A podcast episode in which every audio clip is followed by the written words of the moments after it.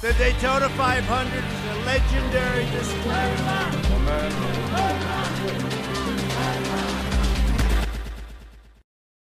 大家好，欢迎收看《西岸观察》，我是林霄然。因黑人青年布莱克之死引发的抗议和骚乱不断延烧。昨晚 NBA 经历了史无前例的罢赛事件，三场常规赛因球员抗议而被临时取消了，甚至一度传出了季后赛全部取消的消息。抗议潮呢，还蔓延到了全美女子职业篮球、全美职业足球和棒球的赛场上。主导罢赛的核心人物呢，被认为是 NBA 的湖人队的当家球员勒布朗·詹姆斯。职业球员像好莱坞的明星们一样关心着美国社会的政治，为公益发声。其实呢，本无可厚非。但是詹姆斯支持黑命贵运动，之前呢却痛批火箭队经理莫雷支持香港的民主抗争，难免呢有些自相矛盾了。八月二十六号晚间，NBA 呢本来是可以结束两组首轮比赛的，雄鹿对阵魔术，湖人呢攻打开拓者。不过就在第一场比赛开打之前，魔术队热完身之后呢，迟迟未见雄鹿队的身影。后来得知呢，雄鹿队员内部呢一致同意罢赛了，以表达对布莱克之死事件的不满。随后魔术队呢也同意加入罢赛行动。接着火箭、湖人、雷霆和快船等队伍呢也积极的响应。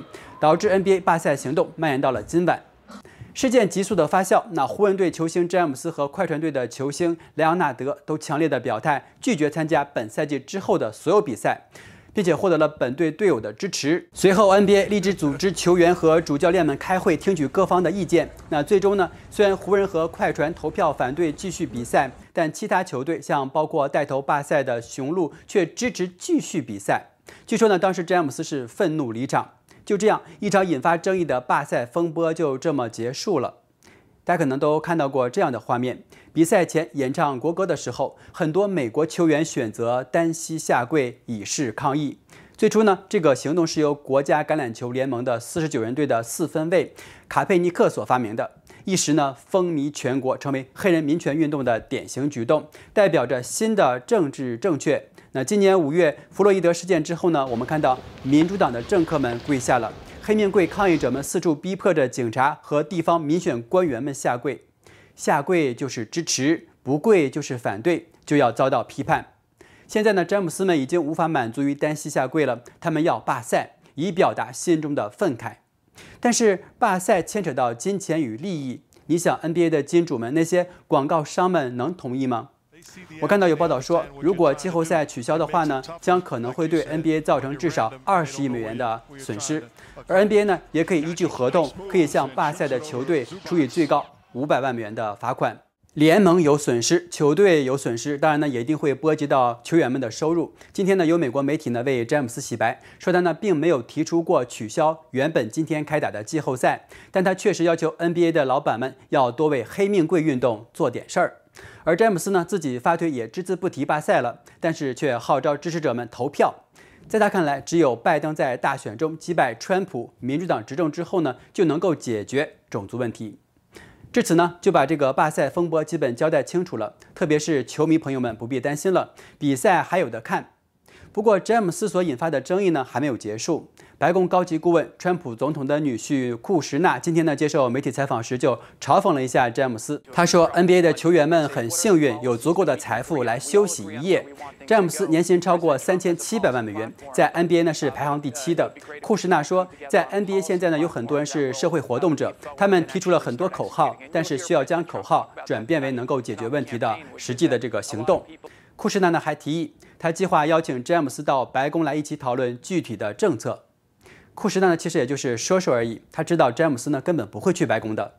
左派倾向浓厚的 NBA 在川普当选之后呢，2017年和2018年连续获得总冠军的旧金山金州勇士队拒绝按照惯例呢造访白宫。那今天呢，川普在白宫呢也被问到了罢赛的风波。他直言，民众已经开始对 NBA 感到厌烦了，而该联盟呢已经变成了一个政治组织。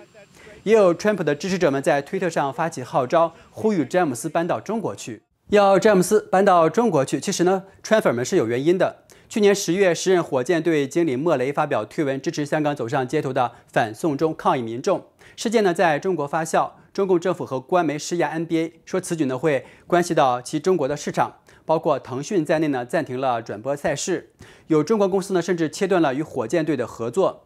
此时呢，詹姆斯站出来维护 NBA 在中国的利益了。他痛批莫雷说：“我们都有言论自由，但是你不为他人着想，只想着自己的时候，负面影响就会产生。”他的言论呢，立即遭到了各方的谴责。香港年轻人们制作海报讽刺他眼里呢只有人民币。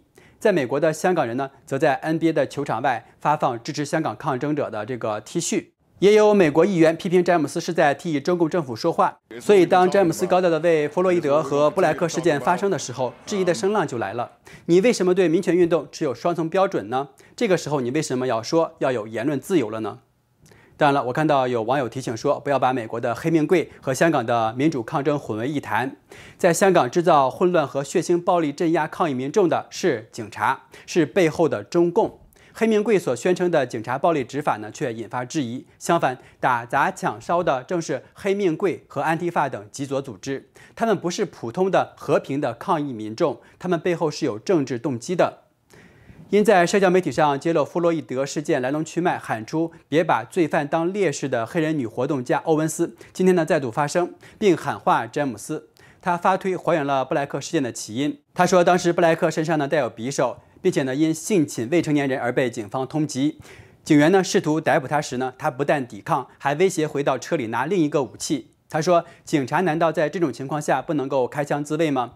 但是詹姆斯却说：“这就是种族歧视。”就我个人而言。布莱克事件和弗洛伊德事件呢，多少是有些不同的。